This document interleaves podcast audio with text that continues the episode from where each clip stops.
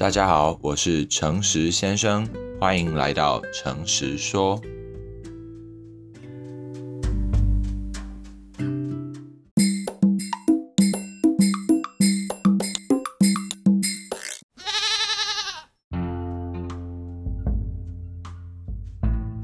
人来人往的世界里，我已经等不及，在一个春天的午后，奔跑去拥抱你。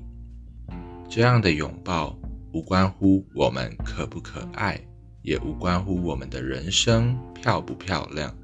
这一刻，我就想拥抱你。拥抱后，我们会分离，请你一定要继续前行。会有很难熬的时候。但一定也会有温柔的风景。偶尔哭泣没有关系，但请你不要放弃。在这样的午后，我想让你知道，你值得这个拥抱，我也愿意为你奔跑。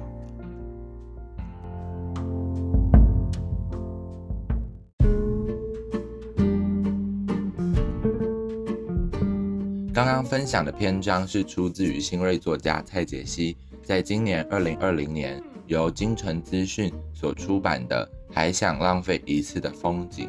篇章的名称是《我愿为你奔跑》。为什么选这一篇呢？其实，在读这一篇的时候，就让我想到我刚经历，或者也可以说是正在经历的，和自己的大学生涯还有学生身份告别的那种。分别分离的感觉。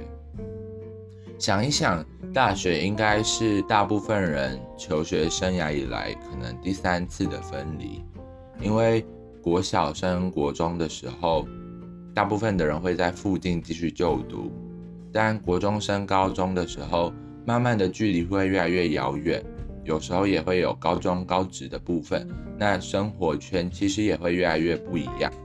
高中升大学更是，就是可能科系的不同啊，地区的不同，甚至有时候会到不同的国家，大家的距离只会越隔越远。最后大学入社会，其实真的就是各自纷飞。这个人做这份工作，那个人想读研究所，他想要考国家考试，那有些人又还在规划。其实每一个人都有不同的发展的路在走。然后都在准备不同的事情，大家越隔越远的时候，我就会想到，一个是我们会跟彼此分别，我们会跟每一段旅途、每一个求学生涯或是生活阶段遇见的人分别，我们其实也会跟自己分别。像比如说，我现在就会觉得跟自己的学生身份慢慢的在道别，也许有一天我会再回来读。研究所，可是那种身份的转换，我觉得是不一样的。那每一次的分别，其实我们跟别人告别，那跟自己要怎么告别？像我就在想啊，其实每一个人遇到分别或分离的时候，一定会有很多的情绪啊感受。那有时候没有，可能就不会很影响。可是如果有的时候，你可能有很多的舍不得，或者是很多的感谢要说。那这个时候，不知道我的听众们有没有一些独特因应的方式？像我自己有时候就会有几个步骤。第一个就是我会留下合照，接着可能跟对方说一说我想对他说的话，最后也许会有一个拥抱。在比较熟识的情况下，我可能就会有个拥抱。其实有时候在想说。那个合照要留住的是什么？是留住在一起的感觉吗？还是留住一个回忆？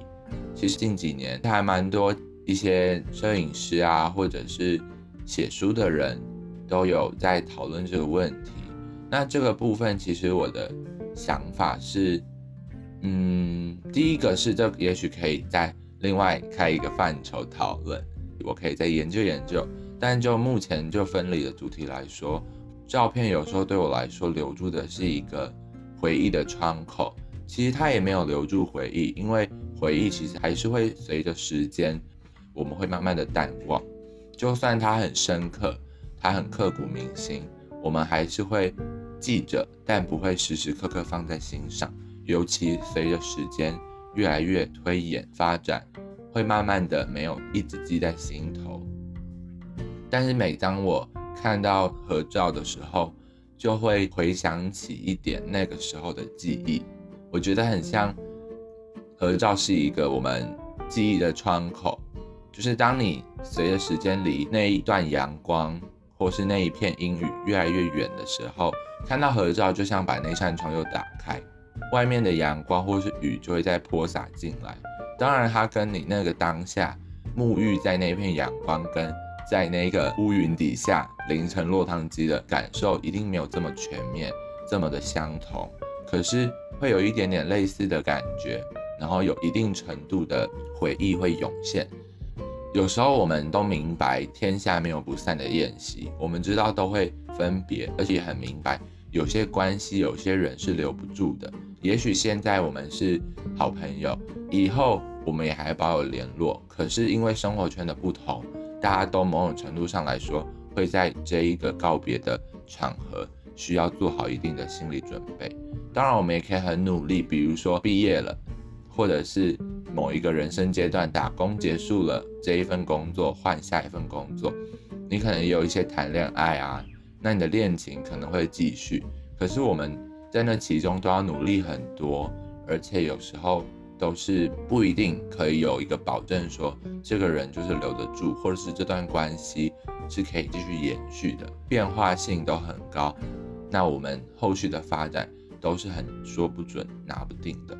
另外一个是，有时候我都会看到朋友都会写卡片，其实我觉得卡片还蛮温暖的，就是它传递一种祝福啊，或是支持，有时候也会有一些。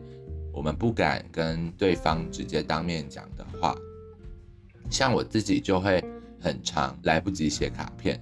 我记得每一个求学阶段，我都会准备卡片，想要写给好几个好朋友，但是就会很贪心，想要写的人太多，最后就会写不完。那就有写的就送，来不及写的就没有送，会觉得这样还蛮可惜的。只是我觉得可能每个人风格不同，像我。后来慢慢的比较少写卡片，我可能会在当面遇到他的时候，想要直接告诉对方。还有一个就是拥抱对方，像我记得我们系上就举办一个毕业后的活动，那在活动上我们就写背卡，背后的背卡片的卡，它其实就是一张大卡片或者是纸张，用毛线串着挂在肩膀或脖子上，那个时候还蛮惊讶的。就是突然会开始回忆那些跟每一个不同的人一起做过的事情，或者是参加的活动，可能会有一些新鲜的尝试，有时候也会有一些发现很暖心，一直在默默关心你的人。我就突然发现，大学四年其实很长，它很长到可以发生好多好多的事情，长到发生过的事情你可能已经好久没有想起来。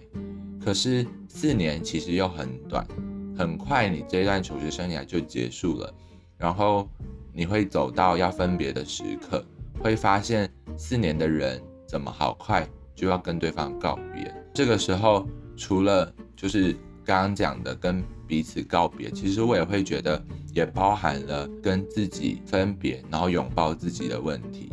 这边拥抱自己不是很陈腔滥调的在说要爱自己。什么把自己放在第一位？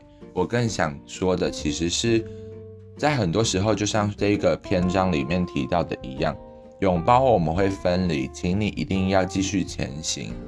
我们跟自己的学生身份相拥而分别，其实就是在这一段大学毕业的时候，你越来越往自己一个人的生活发展。就像很多人在刚上大学的时候觉得很不适应，要怎么样安排自己的生活？更多的是你怎么安排自己一个人可以进行的活动，吃饭啊，或是看本书，还是出去逛逛街，你都可以自己达成。可是我们很习惯于跟别人一起，这个其实是需要一点时间去调试的。那我们跟自己的学生身份拥抱分离，其实也是一种帮自己加油打气。或者说在想。我们跟别人告别的时候，很多的时候跟自己的告别才是长长的一段时间。我们会可能过了几岁的时候，突然说：“哦，我离这一段青春时间过得好远。”有时候它是更不知不觉，而且更默默在发生，然后点点滴滴在推进的。谈到拥抱自己，我就在想，我们真的就像篇章说的，会有很难熬的时候，可是一定会有温柔的风景。